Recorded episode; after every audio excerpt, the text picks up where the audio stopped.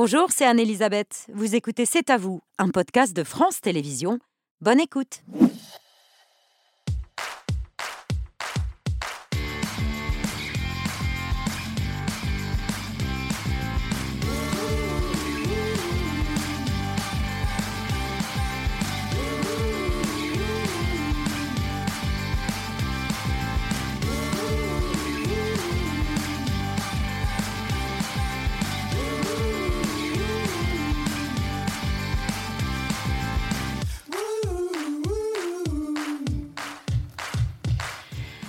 Bonsoir, bienvenue dans cet vous. Très heureuse de vous retrouver. On est ensemble en direct jusqu'à 20h55 avec toute l'équipe. Bonsoir à tous les cinq. Bonsoir, Bonsoir Émilie, votre chaîne l'actu ce soir. Catholiques, juifs, musulmans, les trois religions euh, monothéistes sont-elles sexistes? C'est ce que prétend Tristan Bannon dans son dernier livre, Le péril Dieu.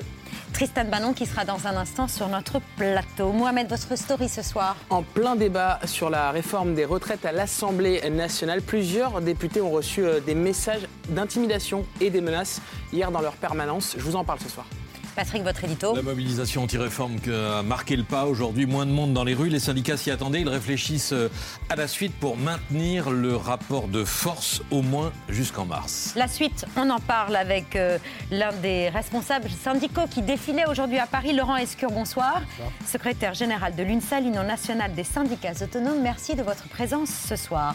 Mathieu, dans le 5 sur 5. Les bilans sont toujours provisoires et ils s'aggravent encore 6100 morts après les séismes qui ont frappé la Turquie et la Syrie. Nous en parlons ce soir avec le médecin humanitaire Jean-François Corti qui sera sur notre plateau. Pierre, dans votre œil. Je vous propose tout à l'heure de mieux découvrir la jeune chanteuse américaine de jazz Samara Joy, deux fois vainqueur au Grammy américain le week-end dernier. À la fois un œil et une oreille ce soir. en tout cas, les deux.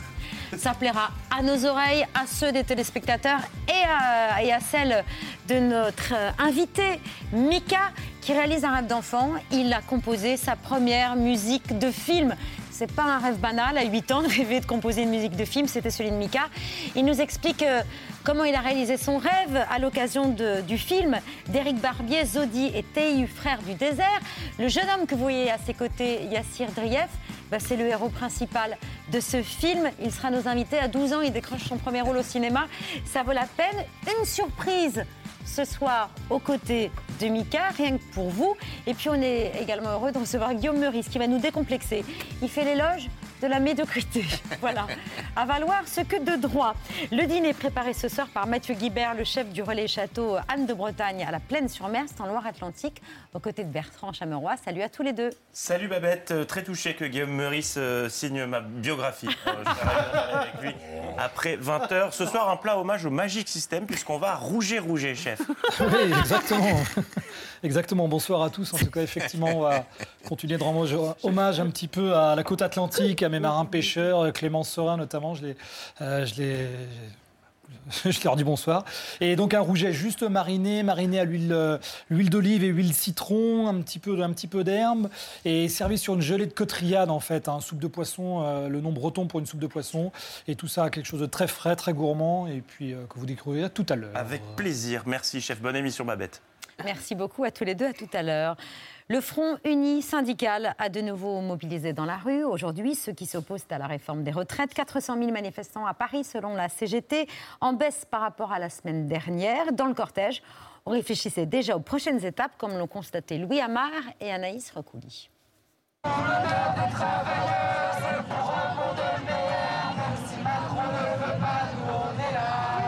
votre troisième manifestation depuis le début du mois de janvier là Oui. Je descendrai autant de fois que ce sera nécessaire. Tant qu'il maintiendra, vous maintiendrez Absolument. Il faut y aller, même si ça fait pas plaisir de faire grève, hein, mais il faut y aller.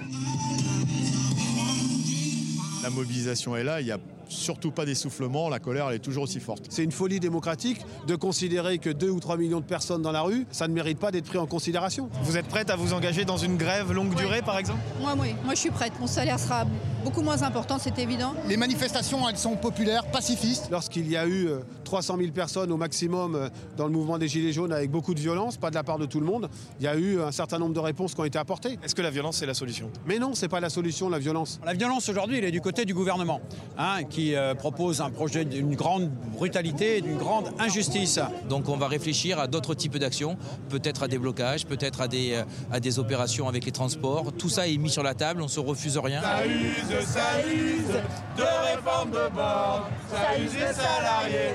Mais en tout cas, ce dont on est sûr, c'est que dès la première, ça use beaucoup les salariés parce que deux ans de vie, c'est vraiment, c'est vraiment un vol. Il n'y a pas d'autre mot.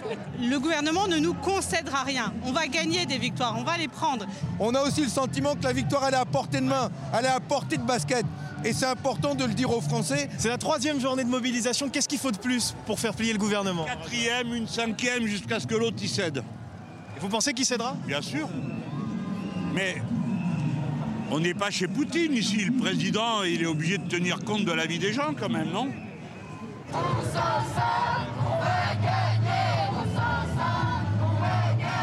Est-ce que vous continuerez à, à défiler même si la loi est adoptée à l'Assemblée? Bah moi oui, absolument. De toute façon, euh, les lois, euh, elles se font, elles se défont. hein. La mobilisation et ses éventuelles suites, c'est l'objet de l'édito de Patrick Cohen.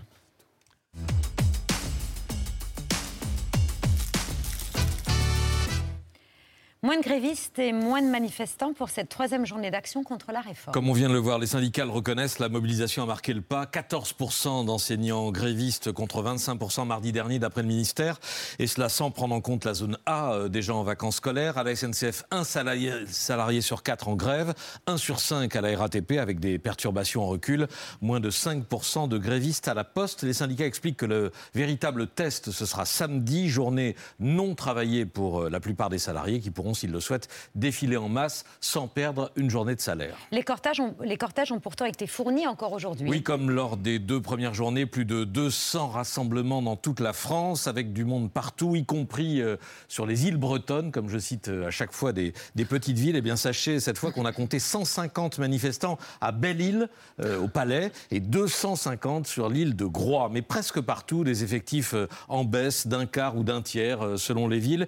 Ils étaient, selon la police, 23 000 à Toulouse contre 34 000 la semaine dernière, 15 000 à Marseille, 15 000 à Rennes, 10 000 à Clermont-Ferrand. À Paris, euh, on vient de le voir, un cortège important entre Opéra et Bastille. La CGT avance le chiffre de 400 000 opposants, comme le 19 janvier, mais moins que le 31. Le ministère de l'Intérieur devrait logiquement annoncer que le chiffre de manifestants dans toute la France est retombé aujourd'hui au-dessous du million. Moins de monde, mais davantage d'incidents. À Rennes, 200 violents ont affronté les forces de l'ordre qui ont fait usage de canons à eau, 13 personnes interpellées. À Paris aussi, au moins 17 interpellations pour jet de projectiles entre Bastille et République, vitrines brisées, panneaux d'affichage et poubelles incendiées. À noter aussi ce début d'agitation sur les campus, notamment à Rennes 2, euh, habituel fer de lance de la contestation, où plusieurs centaines d'étudiants ont voté le, le blocage hier avant de vider les bâtiments de leurs tables, chaises et autres mobilier, dégradation qui entraîne la fermeture de l'université jusqu'à jeudi inclus. Et maintenant?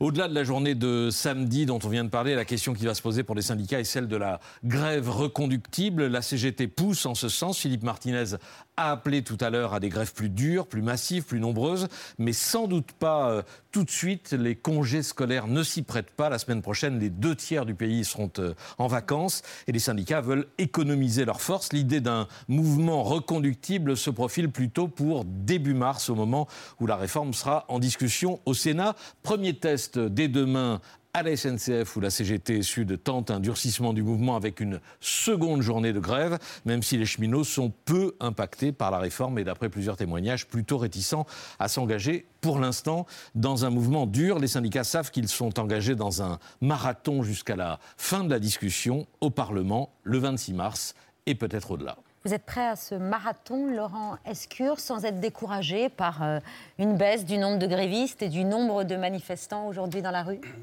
Je ne sais pas si on fera un marathon. Si le gouvernement revient à la raison plus vite, euh, la course se terminera plus tôt. euh, si- S'il retire Vous son pensez projet, à un renoncement là d'ici la fin des discussions, que ce soit à l'Assemblée nationale ou au Sénat? Enfin, il le faudra bien. Euh, C'est-à-dire que si jamais, si jamais la question c'est est-ce qu'on va continuer euh, après le printemps, enfin, jusqu'au printemps, sans doute, parce que le gouvernement se rassurerait à bon compte en regardant les, simplement les taux de grévistes ou euh, des mobilisations qui fléchiraient un peu. Parce qu'on reste même aujourd'hui très au-dessus de l'étiage des mouvements sociaux de ces 30 dernières années. Et les mouvements sociaux, les manifestations, en réalité ne se comparent pas, elles s'additionnent. Euh, et ce n'est que la face euh, visible d'un mécontentement, mécontentement profond chez les actifs. Ils sont plus de 9 sur 10 à refuser cette réforme. Non, plutôt 7 sur 10. Non, non, non, 7 Français sur 10 9 actifs sur 10. 93 selon, euh, selon l'Institut Montaigne, ce qui n'est pas tout à fait un institut pro-manifestation. J'ai regardé Mais- les derniers sondages, c'est- moins que ça. Mais bon, pour les actifs, importe. je parle bien des Oui, actifs. pour les Mais bon, actifs, oui. Mais même 7 sur 10, si on prend le corps électoral, euh, légitimité contre légitimité, 7 sur 10 sur un corps électoral, ça doit faire à peu près 32 ou 35 millions de personnes. C'est-à-dire autant ou plus que les deux candidats finalistes de la présidentielle ont réuni de voix au second tour. On ne conteste pas la légitimité d'un président à vouloir mettre en place une réforme. En revanche, quand elle est mal ficelée, quand elle n'est pas comprise, parce qu'elle n'est parce qu'elle n'est pas justifiée, et qu'il y a une telle opposition, une démocratie complète, c'est-à-dire qui euh, se vit des élections, mais vit aussi euh, des contre-pouvoirs, de la liberté de la presse, de l'indépendance de la justice, de la démocratie sociale. Et donc indexé sur les sondages Non, mais doit, doit aussi prendre en compte ces éléments-là. Sinon, ça ne sert à rien d'avoir inscrit dans la Constitution le droit de grève, le droit de manifester. C'est ce qu'on dit avec l'intersyndicale, c'est-à-dire qu'il ne faut pas ajouter euh, quelque chose qui est incompris, euh, qui va passer en force, parce qu'aujourd'hui, on voit que les- le gouvernement cherche à, à convaincre quelques dizaines de députés à l'Assemblée, et nous, dans la rue, pour l'instant, on représente quelques dizaines de millions de Français. Vous avez dit il faudra bien que le gouvernement cède, sinon. Sinon quoi? Sinon, vous, vous allez vous rallier aux positions du leader de la CGT qui euh, veut euh, monter d'un cran, appelle à des grèves plus dures, plus nombreuses, plus massives, plus reconductibles, qui pourraient euh, éventuellement fragiliser le soutien que l'opinion semble apporter pour l'instant en Il beaucoup, il y a beaucoup de mots de la phrase que vous venez de citer que je peux partager. Pas tous, mais beaucoup. Lesquels? On a une mobilisation qui est exemplaire, pacifique, unitaire, profonde, populaire, et c'est ça qui doit rester notre cap. Euh, Est-ce que ça doit euh, se compléter d'actions plus fréquentes, plus, euh, symboliques? Peut-être, mais peut-être que ce sera aussi le fait, dans le Money Time, peut-être début mars, de secteurs qui le décideront. Je crois que l'intersyndicale continuera à décider de dates qui sont des temps forts euh, et qui ressemblent à ce qu'on a fait euh, jusqu'à présent. Mais il est important qu'on garde un mouvement euh, populaire, profond, pacifique. Et c'est aussi un test pour notre démocratie, pour le président de la République. Autrement dit, si d'autres forces syndicales, euh, dans certains secteurs, lancent des grèves plus dures, vous les approuverez, vous les soutiendrez Plus exactement, si dans le secteur, les représentants de l'UNSA décident avec d'autres et avec les salariés de faire des grèves qui peuvent peut-être venir apporter un complément dans le rapport de force des temps forts que nous créons avec l'intersyndicale, euh, pourquoi pas Mais C'est-à-dire, pour être clair, Oui. c'est les transports, euh, l'énergie, euh, Ce dont je suis euh, sûr- les trains, les transports routiers. Ce dont je suis sûr, c'est que l'intersyndicale, qui représente tous les secteurs, ne peut pas décider de modalités qui impliqueraient euh, euh, des- une grève permanente, par exemple, ou une grève générale. Personne ne le décrète. Parce que quand on est dans le transport, quand on est euh, chez euh, Massey Ferguson euh, à Beauvais, ou quand on est dans une caisse d'allocation familiale, on n'a pas des modalités de grève. Quand on a un contrat de travail précaire, on n'a pas exactement les mêmes facilités à pouvoir dé- défiler. Donc je ne crois pas à, ce qu'il y a un appel général. Bon. Mais en revanche, oui, il peut y avoir des, euh, des secteurs qui le décident et qui, euh, euh, qui décident. En gros, vous dites, oui, voilà. vous dites à la, à la SNCF, faites grève pour les autres. Ce qui est, ce qui est curieux, non, non, pas du tout. Ce qui Ah est bon curieux, c'est qu'on découvre dans, dans le pays que quand on cesse de travailler, ça bloque des choses. Mhm. Mais quand euh, mes amis qui ont négocié des choses très bien sur la pénibilité avec leur entreprise, d'Orangina, euh, dans, le, dans le secteur d'Orléans, euh, décident d'arrêter de travailler, ben, la chaîne de production, elle s'arrête. Alors bon, peut-être que c'est moins handicapant de Non, ne mais pas avoir on de, voit de- bien de que vous êtes soda, dans mais une sorte d'en même temps. C'est-à-dire que vous cherchez le bon équilibre entre la mobilisation et la volonté de ne pas pénaliser les usagers. Combien de temps est-ce que c'est tenable C'est te- tenable, c'est c'est pour ça que j'appelle le gouvernement, le président de la République, la Première ministre à la raison. Euh, la première manche a été remportée assez facilement parce que jamais un gouvernement n'a été aussi faible en arguments pour justifier une réforme punitive de cette nature. Il y a plein d'autres solutions, même dans la majorité, ça se dit. Euh, donc on tiendra le temps qu'il faudra, bien sûr, mais il est quand même curieux que le gouvernement ne, ne choisisse pas la voie pacifique. Je parle bien et je lui donne cette responsabilité-là. Quand passer il y a par, eu passer par un débat parlementaire, c'est pas une voie pacifique. non, non, c'est pas ce que je veux dire. Quand il y a eu 250 au maximum 1000 personnes les samedis euh, dans le mouvement des Gilets jaunes, euh, les 10 ou 15 milliards euh, du gouvernement ont été lâchés au bout d'un mois. À cause des violences. Non, mais d'accord, mais est-ce que. C'est- c'est- c'est- Patrick Cohen, est-ce qu'une démocratie. est-ce qu'une démocratie aboutit Je, je constate. Je, je ce comprends. sont des violences Oui, qui ont abouti, qui ont fait annoncer euh, Oui, mais- ces, ces mesures-là par Emmanuel Macron. Quelle le image le président de la République donnerait à dire je suis le président qui cède à la violence et je ne suis pas le président qui cède à un mouvement populaire, pacifique et nombreux C'est pour ça qu'il y a bien un sujet de cohésion sociale, le fond du dossier des retraites, et il y a un sujet de l'état de notre démocratie dans les mois qui viennent. Bah, Ce que le président a dit, c'est que la démocratie, elle devait se passer à l'Assemblée nationale, le temps et laisser le temps du débat parlementaire. pas- C'était ça le temps de la Je démocratie. comprends, mais on n'est ni en Russie, Mhm. ni en Turquie, ni dans d'au- d'autres euh, démocraties plus, plus réelles, mais plus formelles. On est dans une démocratie qu'on appelle complète. On n'est pas dans- ni dans une démocratie autoritaire, ni dans une démocratie illibérale.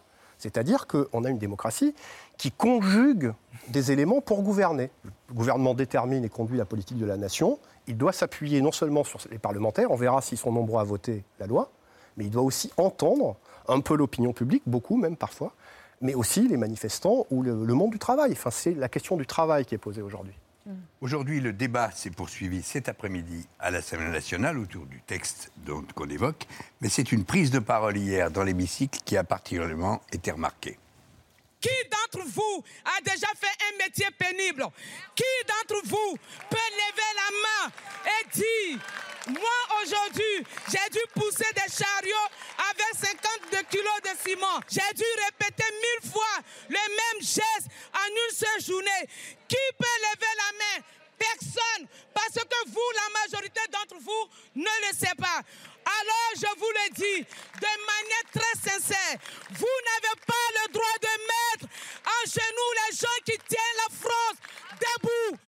Laurent, est-ce qu'il faut vraiment avoir fait soi-même des travaux pénibles pour imaginer la vie quotidienne de ceux qui les, les effectuent J'en sais, rien. Les avoir faits peut permettre d'avoir un peu de proximité et d'empathie. Voilà. Euh, cette députée s'adresse à des personnes qui, sans doute, les ont connues plus dans des jobs d'été que dans leur activité principale. Bon. Euh, ce que je sais, c'est qu'il y a un débat autour de la valeur travail qui a été posé par le gouvernement lui-même, euh, comme si ceux qui manifestaient n'étaient pas des travailleurs. Ceux que nous représentons travaillent. Euh, et ils ne se sont pas défilés. Ils se lèvent le matin, ils portent des charges lourdes, ils se cassent le dos, parfois ils se cassent la tête dans certains métiers intellectuels. Euh, ils revendiquent que le travail est important. Il y a des sondages qui disent qu'il est moins important qu'il y a quelques années. Non, il reste important pour 84% des Français. Ce qui a baissé, c'est qu'il est vécu comme moins très important. c'est le très important et pas le important tout Mais ça reste important. Et donc nous, on aime le travail, on représente les travailleurs.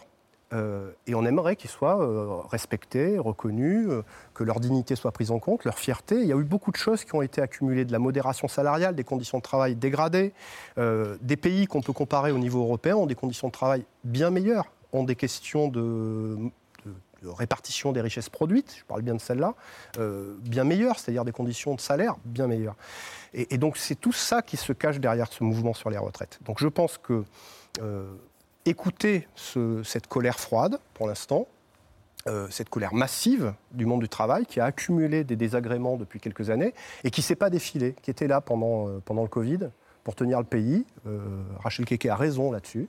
Euh, c'est souvent des premières lignes ou des deuxièmes lignes qui manifestent dans les, petites villes moyennes, euh, parce que c'est ceux qui ont souffert de ne pas être reconnus.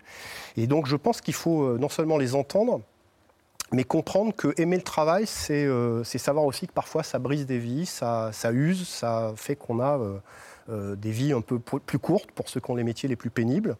Voilà, après, il y en a qui aiment le travail, mais surtout celui des autres. Euh, surtout quand on travaille pour les autres, mais ce n'est pas notre cas. Nous, on représente ceux qui travaillent et qui aiment leur travail. Est-ce que vous considérez que le peuple est plus légitime que le Parlement? C'est un débat démocratique, presque philosophique, mais en tout cas, moi, je, suis un démocrate au sens. euh, je suis un libéral démocrate, c'est-à-dire au sens où j'aime les libertés et j'aime la démocratie. Parce Il se que trouve si qu'en plus, j'aime si le la loi est votée au Parlement, vous allez poursuivre les grèves. Il y, a des, il y a des mouvements sociaux.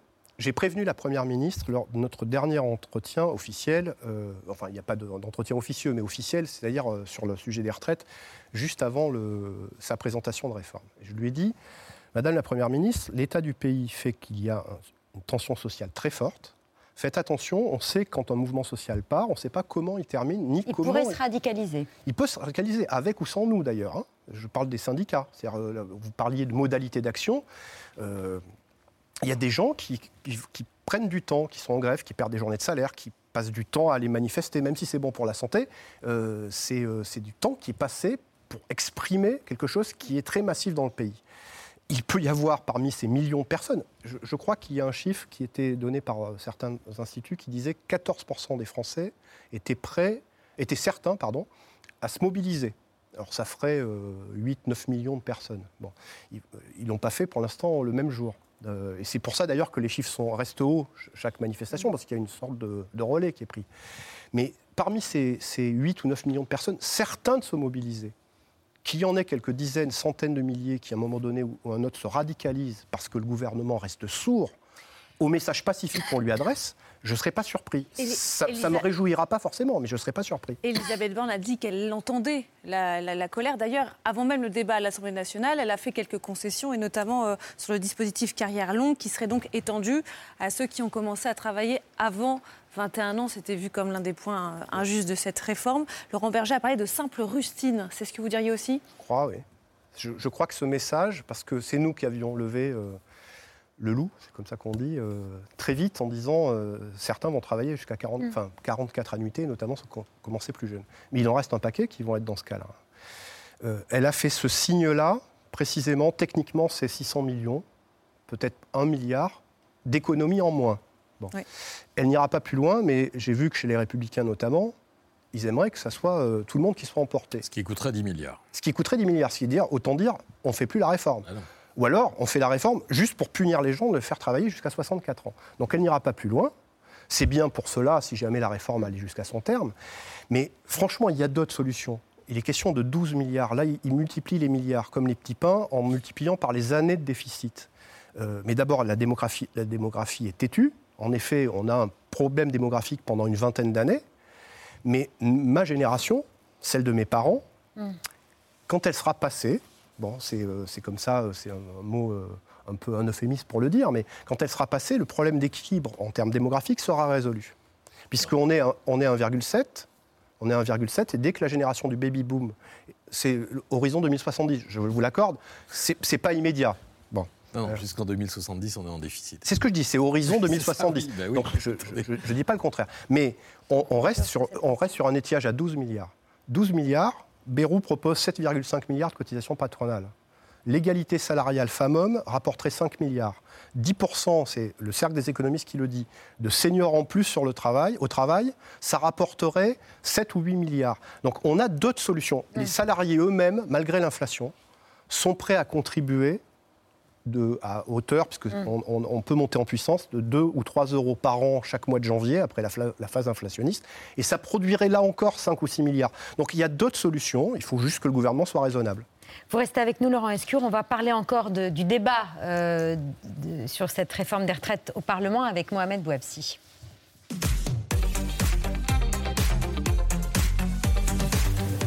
Mohamed, en plein débat sur les retraites à l'Assemblée nationale, plusieurs députés auraient reçu des messages d'intimidation. Oui, il est 19h hier quand Marine Le Pen prend la parole dans l'hémicycle et dénonce solennellement les messages d'intimidation reçus par plusieurs parlementaires de son camp en plein examen de la, la motion référendaire déposée par le groupe RN. Je tiens à dénoncer un fait extrêmement grave. Quatre ou cinq de nos députés femmes viennent de recevoir un message leur indiquant qu'un de leurs enfants est à l'hôpital, hospitalisé. Il s'agit donc là d'une manœuvre qui vise à empêcher ou à distraire les députés du Rassemblement national de leur présence. Que des gens osent utiliser ce type de méthode, je tiens à le dire, est lamentable. Nous avons euh, retrouvé cet après-midi deux des députés RN ayant reçu ces messages anonymes sur leur répondeur. Donc un, un gros proche vient d'être euh, admis euh, en urgence à l'hôpital. Vous pouvez vous rendre sur place, vous êtes attendu. J'étais inquiète parce que j'ai enfants et petits-enfants. Donc euh, je suis allée téléphoner euh, à des proches pour qu'ils se- qu'ils appellent mes enfants. Et nous nous sommes occupés euh, d'appeler les hôpitaux également. Et puis ensuite, on a été à peu près rassurés. Il y avait une certaine réalité dans le message parce que voilà, on vous, on vous nomme, on vous dit Perpignan. J'étais un petit peu catastrophée su- sur le moment. Et ensuite, j'ai vu que deux de mes collègues avaient reçu des messages du même type. On nous a effectivement mis des bâtons dans les roues de façon à ce que notre motion référendaire euh, soit caduque et qu'elle ne, puisse pas être, euh, être votée dans l'hémicycle. Une manœuvre brutale qui s'accompagne d'un climat tendu aux abords de l'Assemblée nationale. Les députés ont découvert ce matin des tags hostiles à la réforme des retraites sur une des portes de l'Assemblée ainsi que sur la statue de la place du Palais Bourbon. La présidente Yael Braun-Pivet a pris la parole pour assurer les députés de son soutien. L'Assemblée nationale se trouvera aux côtés de chaque parlementaire qui se fera intimider, quel que soit euh, son bord politique. À nouveau, c'est euh, vraiment la représentation nationale qui, est, euh, qui peut être en danger par ces agissements. Très grave, je ne sais pas si vous vous rendez compte pour un parent d'être appelé de façon fausse en en vous indiquant que vous avez un enfant qui est hospitalisé, c'est gravissime.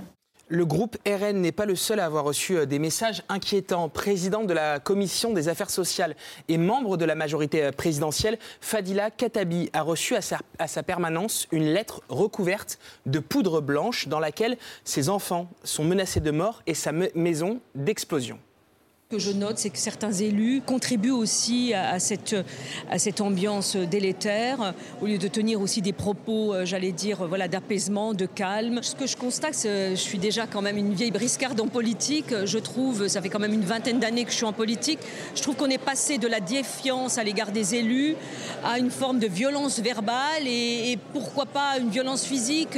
Euh, je trouve que c'est vraiment... Euh, fort dommageable voilà, pour la démocratie.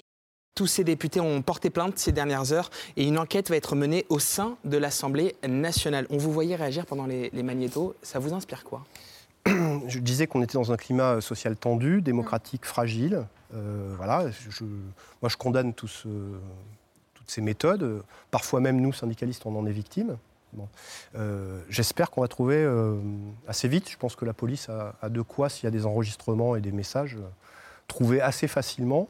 Euh, l'origine de, de, ces, euh, de ces pressions. Vous êtes menacé, vous, personnellement ça nous arrive, on reçoit toujours euh, des, lettres de personnes qui, qui, pensent que nos prises de position sont. il y a des insultes parfois, il y a des menaces, mais, mais ça doit pas, on ne doit pas s'y habituer. Et je pense que tous ces, tous ces, toutes ces pressions sur les personnes publiques, notamment celles qui font la loi, sont intolérables. Merci beaucoup Mohamed. Vous restez avec nous pour le reste de l'actualité. Des dizaines de milliers d'Iraniens détenus depuis les manifestations qui ont embrasé le pays après le meurtre de la jeune Massa Amini en septembre dernier vont être amnistiés ou voir leur peine de prison réduite. Ordre du guide suprême Ali Khamenei, mais ce qui peut paraître comme un geste d'apaisement ou de reconnaissance de l'ampleur du mouvement populaire a été immédiatement dénoncé comme une hypocrisie. L'État islamique réprime, exécute, tue et continue à faire du port du voile un des fondements du régime.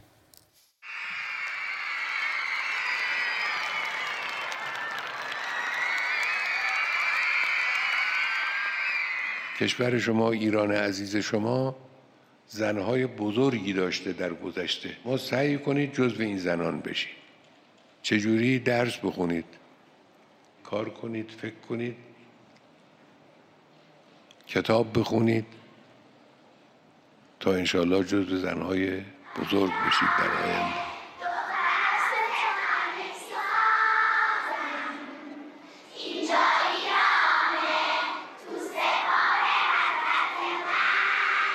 Bonsoir Tristan Bannon. Bonsoir. Vous signez Le Péril Dieu, c'est à paraître demain aux éditions de l'Observatoire, livre dans lequel vous rappelez la pensée de Simone de Beauvoir. Celui qui sait manipuler la parole de Dieu sait soumettre la volonté des femmes. C'est un peu ce qui illustre très cette séquence du guide suprême Romenaille devant ses acclamé par ces petites filles voilées bah, c'est une démonstration de force, de toute façon. Ce qu'on vient de voir, c'est la réponse en termes de propagande à cette image qu'on a tous vue des, petites filles à l'école qui font un doigt d'honneur euh, au, régime, aux, aux, représentants du régime. Ça pose aussi la question de l'instrumentalisation de la religion parce que ce voile, dans le Coran, il n'est pas prescrit pour les petites filles. Absolument pas, en fait. C'est euh, D'abord, il faut savoir que le voile, c'est cinq versets sur plus de 6200 versets du Coran, et dont certains qui sont d'ailleurs très ambigus. Mais le voile, c'est une prescription pour les femmes mariées, afin de se soustraire au regard des autres hommes. Tout ça, pourquoi? Parce qu'il faut se poser la question de la finalité. Ce n'est pas du tout une question de respect envers Dieu.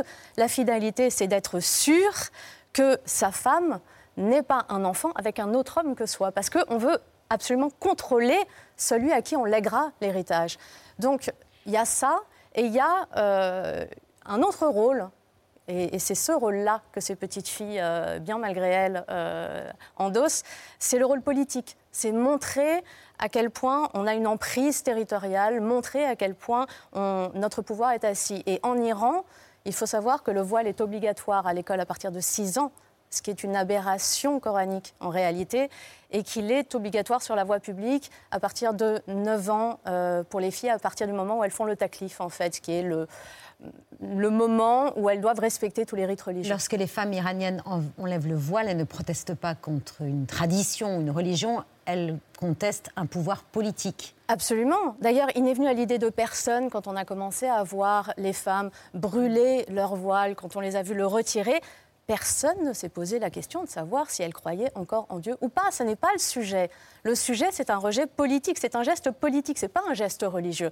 Et le voile est avant tout un, outil de propagande politique et un, vêtement sexiste dans le cadre de, la relation qu'on a avec son mari. D'ailleurs, il, il est assez intéressant de voir que dans le Coran, une fois qu'on est ménopausé, on peut retirer le voile.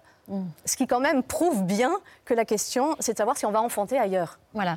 Et vous soulignez euh, le soutien assez ambigu de certaines féministes à ce mouvement de protestation iranien. En quoi est-ce qu'il est ambigu, le so- soutien notamment de Sandrine Rousseau, qui Alors- a publié des tweets de soutien euh, sororal, mais sans prononcer ses le mot premiers, voile. voilà, ses premiers tweets de soutien, elle ne dit jamais le mot voile, ce qui est quand même euh, une acrobatie intellectuelle extraordinaire quand on voit que ces femmes brûlaient leur voile. À arriver à les soutenir sans, sans du tout parler de leur voile, c'est c'est quelque chose. Après, j'en ai pas particulièrement après Sandrine Rousseau. Il se trouve qu'elle elle reflète bien un courant de pensée euh, féministe qui refuse absolument de s'opposer aux faits religieux en disant qu'il faut respecter la religion. Et c'est une des raisons pour lesquelles j'ai voulu écrire Oui. ce livre, c'est raconter, et je, je m'emploie dans ce livre à vraiment refaire l'histoire des religions, dans quelle société elles sont chacune apparues, et l'histoire du féminisme. Et on constate en revenant ça que le féminisme est né de sa contestation d'avec l'Église et d'avec le religieux, sans jamais s'être soucié de heurter ou non et l'Église et des croyants. C'est- C'est c'est son essence de départ. Et inversement, vous dites qu'aucune religion, aucune des trois hum, religions monothéistes dont vous parlez dans votre livre, n'est compatible avec le féminisme, avec l'émancipation de la femme? C'est-à-dire qu'en tout cas, être euh, féministe et religieux, euh, ou religieuse, c'est un, c'est un oxymore impossible. Après, il y a des femmes, par exemple, comme Delphine Orviller, qui, ont, qui font évoluer d'ailleurs leur religion, et, mais qui disent avec beaucoup d'honnêteté, c'est ce que, les propos que je rapporte de Delphine Orviller. Delphine Orviller dit Je suis féministe. C'est, pardon, c'est, c'est une des, des cinq femmes rabbins en France. Euh, elle dit Je suis féministe et juive, je ne suis pas féministe juive. C'est et quand elle a sa casquette quelque part de féministe, elle s'oppose à sa religion. Pour la faire progresser, elle s'oppose à sa religion. Et on est obligé, en tant que féministe, on est obligé de s'opposer à la religion parce que la religion pour des raisons que j'explique dans le livre euh, du contexte dans lequel euh, chacune est apparue, est profondément misogyne. Donc on est obligé de se heurter à certains de ses commandements. Vous vous déclarez non pas euh, catholique ou juive ou musulmane pratiquante, mais féministe pratiquante, et pourtant vous avez fait baptiser vos enfants. Oui, et j'ai voulu le dire pour expliquer que c'était pas, ce livre n'est pas un, refus euh, absolu ni de la croyance ni de la religion. D'ailleurs, je dis dedans que j'ai longtemps voulu être croyante. J'aurais adoré être croyante. Je, trouve ça merveilleux de croire. C'est c'est pas la question. Le débat est pas là. Ce livre euh, fait le procès de ceux qui instrumentalisent la croyance et qui instrumentalisent les textes en les dénaturant ou plus, plutôt en voulant revenir à ce qu'ils étaient à l'origine des choses, alors que normalement la religion est faite pour évoluer avec son temps. C'est euh, c'est- ça l'esprit de la religion, c'est d'évoluer et d'être au service de son temps. Et en voulant revenir à- aux textes originaux, qui sont des textes qui ont été euh, bâtis dans des sociétés éminemment patriarcales, en réalité, on opère une régression dont les femmes sont nécessairement les premières victimes. Et on l'observe de plus en plus en France, on l'observe de plus en plus dans le monde. C'est d'ailleurs pour ça que... Avec le retour du religieux. Bien sûr, et c'est pour, ça que je, voilà, pour ça que je l'ai appelé le péril Dieu. Il est devenu le symbole de, la liberté d'expression depuis qu'il vit sous le coup d'une euh, fatwa pour l'écriture de son livre Les versets sataniques en 1988. Encore davantage depuis qu'il a survécu à une attaque au couteau en août dernier aux États-Unis. Je parle bien sûr de l'écrivain euh, Salman Rushdie qui a d'ailleurs perdu l'usage d'une main, ne voit plus d'un œil. Malgré cela, il est de retour avec un nouveau roman, Victory City. Pour la première fois depuis son agression, il prend euh, la parole dans le New Yorker. considering what happened, I'm not so bad. As you can see, the the big injuries are healed essentially. When I say I'm fine, I mean there's still there's bits of my body that need constant checkups. I mean it was a colossal attack. I don't know what I think of him because I don't know him. When somebody sticks a knife into you, that's a first person story. That's an I story. Writing about this event in this way is that that gives me an artistic reason to think about it. We haven't really talked about it, but there is such a thing as PTSD. I've been found it very, very difficult to write. I, I sit there to write and nothing happens. Entretien largement partagé, notamment ce portrait de lui, là, en noir et blanc, signé Richard Burbridge. Salman Rushdie avec ses lunettes, dont l'un des verres masque son œil droit. Il y a une cicatrice aussi qui barre sa joue. Et malgré tout, ce sourire, photo et sourire reproduit par de nombreuses Iraniennes euh, sur les réseaux sociaux qui l'ont reprise euh, à leur compte. Cher Salman Rushdie, tu n'es pas seul. Des dizaines de femmes, d'hommes iraniens ont été abattus euh, dans les yeux par la République islamique. Vous-même, Tristan, vous avez écrit à propos de cette photo aux islamistes qui ont voulu le tuer. Rushdie rappelle que l'on n'écrit pas avec l'œil ou le bras, mais avec l'esprit qu'il a de supérieur. Publier son livre six mois après cette attaque et, et en parler, et parler même de ses cicatrices, de le montrer, c'était euh, la meilleure des réponses Ah, moi, je trouve ça terriblement émouvant et c'est pour ça que je vous ai demandé de, passer cette photo parce que ça m'a fait le même effet quand j'ai vu cette photo. Cette jeune femme, elle a publié cette photo. Il faut savoir que dans la répression qui, qui opère là, maintenant, pendant qu'on se parle en Iran, il y a notamment le fait d'arracher un œil aux femmes. Euh, en se disant que qu'on s'attaquait à leur physique. Et cette femme a publié cette photo où elle est absolument magnifique et où elle dit le combat n'est pas fini pour moi, le combat sera fini quand avec cet œil je verrai la liberté revenir pour mon peuple. Et ça m'a fait un peu le même effet quand j'ai vu cette photo de, de Salman Rushdie. Ça m'a fait aussi le même effet quand j'ai vu que la France, qui est quand même la patrie de la liberté d'expression, quand il y a eu les attentats de Charlie, a réussi à, à mobiliser 44 dirigeants de pays en trois jours. Je ne sais pas s'il y a d'autres pays dans le monde qui peuvent faire ça. Ça prouve à quel point, pour le monde entier, la France est le pays de la liberté d'expression. Et je pense que c'est pour ça qu'il faut qu'on continue de se battre. Et, je pense, euh, Salman Rushdie dit qu'il a beaucoup de mal à écrire. J'espère que ça va revenir, mais en tout cas, il prouve en, en sortant ce livre, en donnant cet entretien, en faisant cette photo, en faisant un selfie aussi qu'il a fait, euh, qu'il a mis sur les réseaux. Il prouve que l'esprit marche encore très bien et c'est, je pense, notre grande supériorité collective sur euh, l'intégrisme et sur le fondamentalisme, c'est qu'ils pourront toujours euh, terroriser, ils pourront toujours euh, commettre des actes barbares. Notre esprit fonctionnera toujours et, c'est quelque chose qui, voilà, qui, est impossible à arrêter. Tristan Bannon, le Sénat français a adopté l'inscription du droit à l'avortement mercredi soir dans la Constitution, un vote plutôt inattendu, la majorité sénatoriale de droite était opposée à ce texte. Et si je vous en parle, c'est parce que cette opposition de certains sénateurs, vous en avez été le témoin. Oui, il se trouve que j'ai vu passer, euh, parce que nécessairement, vu que je travaille sur ces questions depuis un moment, on m'envoie hum, d'un peu partout euh, des informations, notamment des échanges de, messages, de SMS euh, entre élus, entre sénateurs, entre parlementaires. Et j'ai été très troublée de voir justement euh, des revendications religieuses remonter en disant qu'on mettait, euh, avec cette loi, on mettait fin à, à la tradition judéo-chrétienne de la France et que c'était une atteinte à cette tradition et qu'il ne fallait pas laisser faire ça aussi, aussi facilement. Je pensais qu'on en était sorti. En fait, c'est- sans doute ce qu'il y a de plus inquiétant dans ce qui se passe à l'heure actuelle, c'est que j'ai grandi, j'ai 43 ans, j'ai grandi dans une France dont j'étais persuadée qu'elle était sortie de ce problème-là. On était sorti de l'emprise du religieux, on avait séparé l'Église et l'État, enfin, on, le pays a séparé l'Église et l'État, on a consacré la liberté d'expression. Ça n'était plus une question. Quand j'étais petite, on avait le droit de dire Dieu est mort, on avait le droit de dessiner le pape avec une croix en bois dans le cul, ça ne posait pas de problème. Et on voit qu'avec euh, l'emprise progressive de l'islam radical sur notre pays, avec la peur que ça génère, et on le voit régulièrement. euh, il y a une semaine, Papendiaï a fait un tweet en disant que le racisme et l'antisémitisme tuaient. J'aimerais bien lui dire qu'il a oublié que l'accusation en islamophobie tue aussi. Euh, et on voit avec ce retour qu'il y a aussi tout un regain de fondamentalisme catholique qui, avait été mis au pas et qui commence à, à se dire bah, mais finalement, euh, nous aussi, on a droit au même respect. Nous aussi, on impose le même respect. Et on le voit, et j'en parle dans le livre, on, on voit que maintenant, il y a des accusations en blasphème qui fleurissent chez les catholiques, des menaces, des menaces de mort, des promesses de faire des Samuel Paty chez des intégristes catholiques. Et, et ça, ça crée une ambiance, ça, ça crée une lame de fond euh, qui, pour moi, est très inquiétante.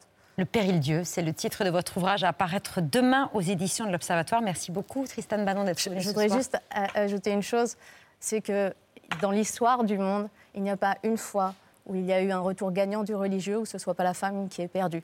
Pas une fois. Il suffit de se souvenir euh, du Concordat et de Napoléon. À chaque fois que le religieux revient euh, au pouvoir dans un État, la, Fran- la- la femme paye le prix fort. À chaque fois. Merci Tristan Manon, vous restez avec nous. Merci On va à vous. euh, évoquer d'autres actualités, notamment les tremblements de terre euh, en Turquie, dans le 5 sur 5 de Mathieu Béliard.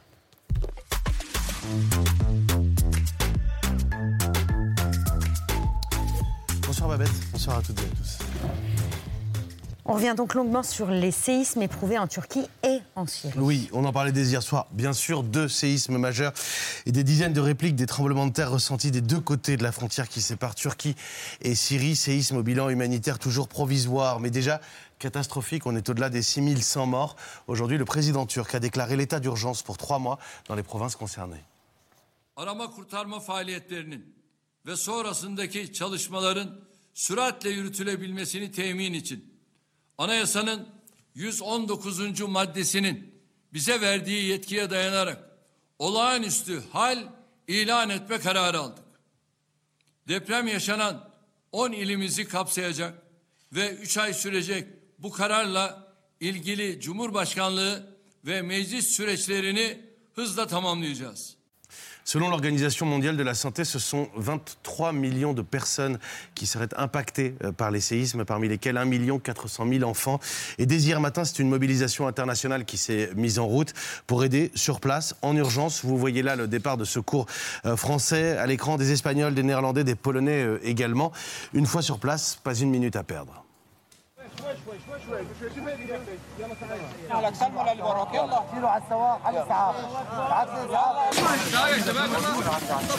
Uh, we received hundreds of casualties. Uh, really, we need urgent help for the area, especially when we are talking about medical help. Bonsoir, docteur Jean-François Corti. Vous êtes médecin humanitaire, membre du conseil d'administration de Médecins du Monde, chercheur associé à l'IRIS. C'est une course contre la montre qui, vient de, qui a commencé dès hier. Combien de temps est-ce qu'on garde espoir de retrouver des victimes sous les décombres? Écoutez, oui, c'est un drame absolu euh, pour euh, des civils euh, turcs et aussi pour des civils syriens qui vivent une double peine avec un conflit qui dure aussi depuis euh, 12, 12 ans et qui, et qui vivent dans des conditions difficiles. On a en gros euh, 48 heures, 72 heures pour gérer, on va dire, les, urgences ultimes vitales euh, pour les, personnes essentiellement qui ont été bloquées sous les décombres euh, ou qui sont blessées euh, et qui nécessitent des soins euh, d'urgence. Ce qu'il faut avoir en tête, c'est que les premiers à intervenir, les premiers qui vont vraiment sauver des vies, ce sont les, locaux, vraiment les acteurs locaux. Dans nos représentations un peu occidentales, on a l'impression qu'on va venir euh, sauver l'humanité sur ce terrain, mais c'est vraiment les acteurs locaux en Turquie et en Syrie qui vont être les premiers, qui vont vraiment répondre aux besoins urgents et notamment aider les, personnes à sortir des décombres, commencer à faire les premiers soins, commencer à transférer, lorsque cela est possible, les patients vers les structures de santé quand elles, sont, quand elles ne sont pas détruites. Alors vous avez connu d'autres situations euh, extrêmes et d'urgence du, du même genre, le séisme de Bam en Iran notamment en 2003, séisme au Pakistan également. Là on parle de la magnitude euh, élevée de ces séismes d'hier. Quelles sont les, les difficultés propres à, à cette situation euh, que, que vous disent d'ailleurs euh, ce soir les équipes, euh, vos équipes sur place? Alors, les équipes de médecins du monde sont engagées à, à la fois pour euh, aider euh, les, les autorités turques si elles le souhaitent et pour aider bien sûr les citoyens euh, euh, syriens, euh, sachant qu'on a des, programmes qui existent depuis pas mal d'années hein, pour apporter de l'aide aux déplacés euh, euh, en Syrie en, zone de, guerre, avec bien sûr une aide qui est difficile à apporter dans ce contexte de sécurité euh, très volatile. Euh, L'enjeu, c'est euh, le contexte, c'est vraiment d'abord qu'il y a- une étendue euh, géographique qui est importante en Turquie, avec des conditions hivernales qui sont dures, il fait froid, il neige, des routes montagneuses, c'est difficile d'accéder à des villages qui sont détruits. Donc cette aide qui va mettre un peu de temps pour arriver localement, on va dire en Turquie, et puis en Syrie, éventuellement, enfin évidemment, pardon, euh, en plus du contexte climatique qui est difficile, en- encore une fois, une zone de guerre euh, où il y a euh, des zones d'influence sous obédience turque, d'autres sous, obédience du gouvernement de Bachar el-Assad, d'autres qui sont tenus par Daesh. Voilà, donc beaucoup de- d'incertitudes, de volatilité qui font que les opérations des humanitaires, notamment les opérations de Médecins du Monde, vont continuer, vont s'accentuer via des partenaires locaux, notamment des, organismes syriens, vers lesquels on va réorienter euh, l'aide, euh, plus orientée bien sûr sur l'urgence. L'enjeu, c'est de répondre à l'urgence, mais c'est aussi d'assurer la continuité des soins pour tous le- les besoins médicaux qui sont encore en cours. Dans l'après-midi, euh, la BBC affirmait, c'est glaçant, que des personnes envoient des messages vocaux depuis les décombres, depuis euh, les ruines. Si les secours arrivent euh, rapidement, les caméras sont là aussi et ont recueilli ces témoignages de, de Turcs au cœur du drame. Regardez. Fatma! Fatma! Neredesiniz?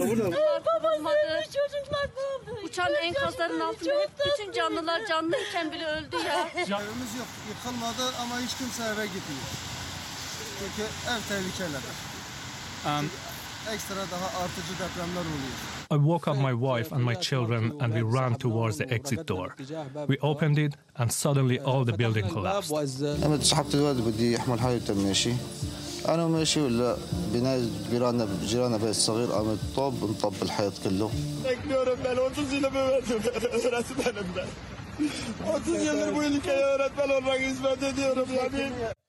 Bekliyorum 30 yılı verdim öğretmenim. 30 yıldır bu ülkeye öğretmen olarak hizmet ediyorum yani. Il y a aussi des victimes euh, encore plus isolées, et vous l'évoquiez notamment euh, en Syrie, la région d'Idlib en particulier, nord-ouest du pays. Les secours, le soin, l'évacuation sont évidemment euh, beaucoup plus compliqués dans un pays où la guerre fait rage depuis 12 ans.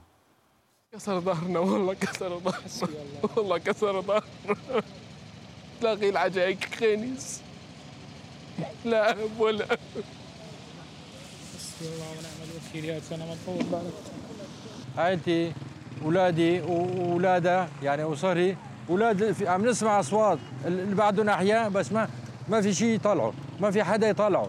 ما في آلات. ناشد بس الشيء صار مأساوي كثير بالنسبة للاتاري الأتاري هي من الأتاري هي من زمان على أيام الحرب صار لها 10 12 سنة عم تأكل خصق تأكل ضرب كثير. البناء اللي فيها أرضيتها هشه واجى الزلزال ساعد. Alors vous évoquiez, Jean-François Corti, la difficulté du travail humanitaire sur le, le sol syrien. Il y a une question qui est posée déjà, euh, celle de la réouverture de, de corridors humanitaires. C'est en fait une région, il faut bien s'en rendre compte, où, où la moitié des gens étaient déjà des réfugiés. Il y a déjà des millions de déplacés internes, des millions de réfugiés, on le sait, euh, en Jordanie, au Liban, et même certains qui ont réussi à, à venir euh, en Europe. Il y a un système de santé qui est affaibli par plusieurs années euh, de guerre. Euh, Il y a des difficultés pour pouvoir euh, accéder sur des zones où les populations sont, sont, blessées, notamment. Et puis, il y a, dans ce contexte aussi de, de- baisse d'accès à l'eau, à l'hygiène, des maladies comme le choléra qui sont apparues depuis quelques mois. Et donc, dans ces conditions, le fait qu'il y ait des destructions d'infrastructures, une difficulté d'avoir accès à l'eau ou pas, c'est une grande inquiétude pour les humanitaires. Et on va devoir garder un œil sur cette pathologie aussi qui va accentuer les mortalités. Juste deux, deux choses. Une chose qui est importante côté turc, qui a un enjeu majeur, ça va être la coordination de l'aide de manière assez paradoxale. En fait, ça peut, être, ça peut devenir un problème pour les autorités, et on l'a vu dans a contexte. de façon Dans, dans ce contexte, il y a énormément d'initiatives aussi de la société turque qui se mobilise. Beaucoup de gens vont vouloir venir aider, c'est normal. La communauté internationale aussi qui envoie de l'aide via, via des sécurités civiles, entre, euh, d'aide entre, entre États. Il y a des ONG internationales qui souvent d'ailleurs étaient déjà présentes puisque cette zone du sud de la Turquie, Gaz- Gaziantep notamment, sont des, des lieux où on organise les missions pour aller euh, en, Syrie, par ce qu'on appelle le cross-border. Et d'ailleurs, il y a des membres de l'équipe de Médecins du Monde qui sont, qui sont morts hein, pendant, euh, pendant du staff local, qui sont morts pendant ce tremblement de terre, donc qui fait que aussi cette situation nous touche particulièrement. Donc il y a un gros enjeu pour les Turcs, c'est de coordonner cette aide et de faire en sorte que ce ne soit pas du grand n'importe quoi. Et on voit déjà des controverses autour peut-être des, délais un peu trop tardifs sur le développement de l'aide. On verra demain euh, des controverses autour, parce que c'est toujours comme ça des détournements d'aide. Enfin, ça, c'est des choses auxquelles il va falloir, il va falloir gérer. Et puis, euh, côté euh, syrien, encore une fois, c'est euh, s'assurer que l'on puisse aussi réorienter un maximum d'aide dans ce territoire. Nos opérations Médecins du Monde vont continuer, vont s'amplifier, mais c'est l'occasion de dire que malheureusement, enfin malheureusement et heureusement pour cette population syrienne, dans, ce drame, c'est l'occasion pour la, communauté internationale de se rappeler que ces civils, ils sont en train de mourir dans la guerre depuis 12 ans et que ce tremblement de terre ne va pas arranger les choses et qu'il serait de bon ton de se réintéresser peut-être à leur sort au quotidien. Il y a des dizaines de milliers de, Turcs, de Syriens qu'il va falloir euh, loger, soigner. Euh, Aujourd'hui, on n'y pense pas naturellement sur ces régions-là, mais il fait froid, particulièrement la nuit. Et par ailleurs, je le précise, France Télévisions relaye l'appel euh, aux dons de la Fondation de France, un appel à la générosité des Français. Pour faire des dons, rendez-vous sur le site fondationdefrance.org. D'un mot, euh, j'ajoute, puisqu'on en parlait euh, hier, euh, le footballeur ghanéen Christian Atsu a été euh, retrouvé, sorti des décombres. Il est euh, en vie, blessé, mais en vie.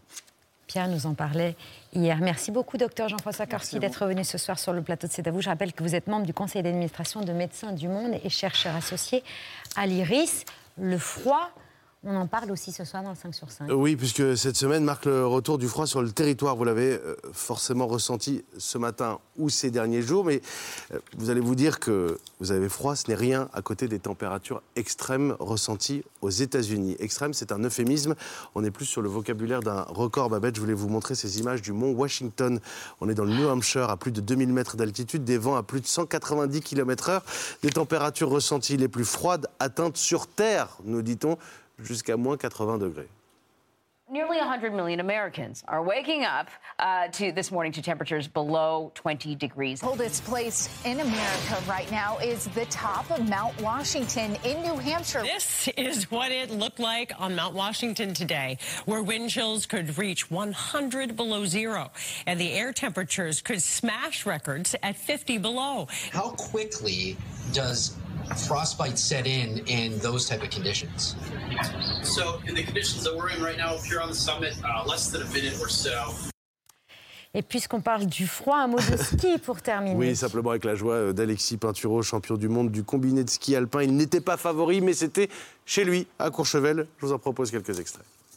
C'est parti pour le français, ça part tout de suite dans un mur très raide. Voilà, très raide, tournant, euh, rien de compliqué pour l'instant. Ça va mieux, voilà, ça va mieux pour Alexis. Là, une banane qui tourne vers la fin. Ça tourne jusqu'à la ligne, mais il n'en pas Je sais à quel point c'est une chance inouïe, une chance euh, que, que, que, que je vivrai qu'une seule fois dans ma vie. Je fais une saison où je sens que j'ai du bon ski, mais euh, que je suis jamais euh, parmi les meilleurs. Et, et là, aujourd'hui, il y a un peu tout qui s'emboîte et un peu tout qui s'embrique. Et, et je viens chercher ce titre à la maison, donc c'est assez, assez formidable. Ouais. Voilà, c'est même la plus belle victoire de sa carrière. Bravo à Alexis Pinturo. Merci beaucoup Laurent Escure, secrétaire général de l'UNSA, Union nationale des syndicats autonomes. On saura samedi soir quelle est la prochaine date de mobilisation. Merci Tristan Bannon. Le péril Dieu c'est à paraître demain. Merci beaucoup Jean-François Corti d'être venu ce soir nous parler de la situation en Turquie et en Syrie. Dans un instant, nos invités du dîner. Mika qui signe la musique originale d'un film incarné à l'écran par Yassir Drief, c'est son premier film. Guillaume Meurice qui fait un éloge à la médiocrité. L'œil de Pierre, sans lien avec précédent, avec le, la chose rien. précédente, rien. Les actualités de Bertrand et le vu. On vous attend pour la suite de C'est à